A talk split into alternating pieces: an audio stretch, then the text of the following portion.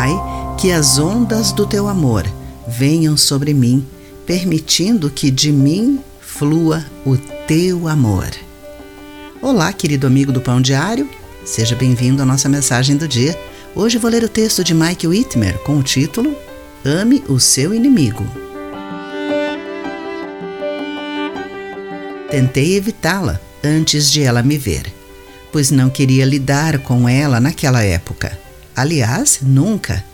Queria ignorá-la, colocá-la em seu lugar. Embora eu estivesse irritado com as atitudes dela, talvez eu a tivesse irritado ainda mais.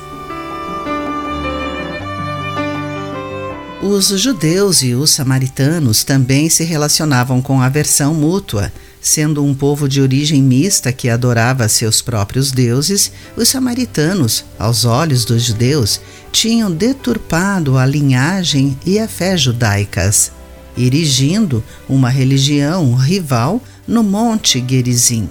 Conforme João capítulo 4, versículo 20.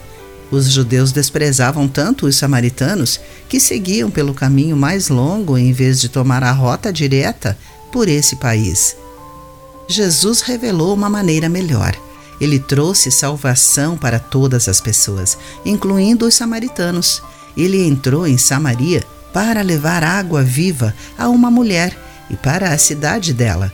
Suas últimas palavras aos seus discípulos foi pedir-lhe que seguissem o seu exemplo.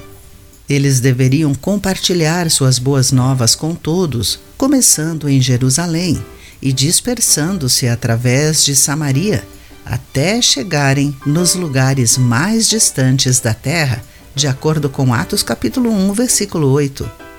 Samaria foi mais do que a próxima sequência geográfica. Foi a parte mais dolorosa da missão.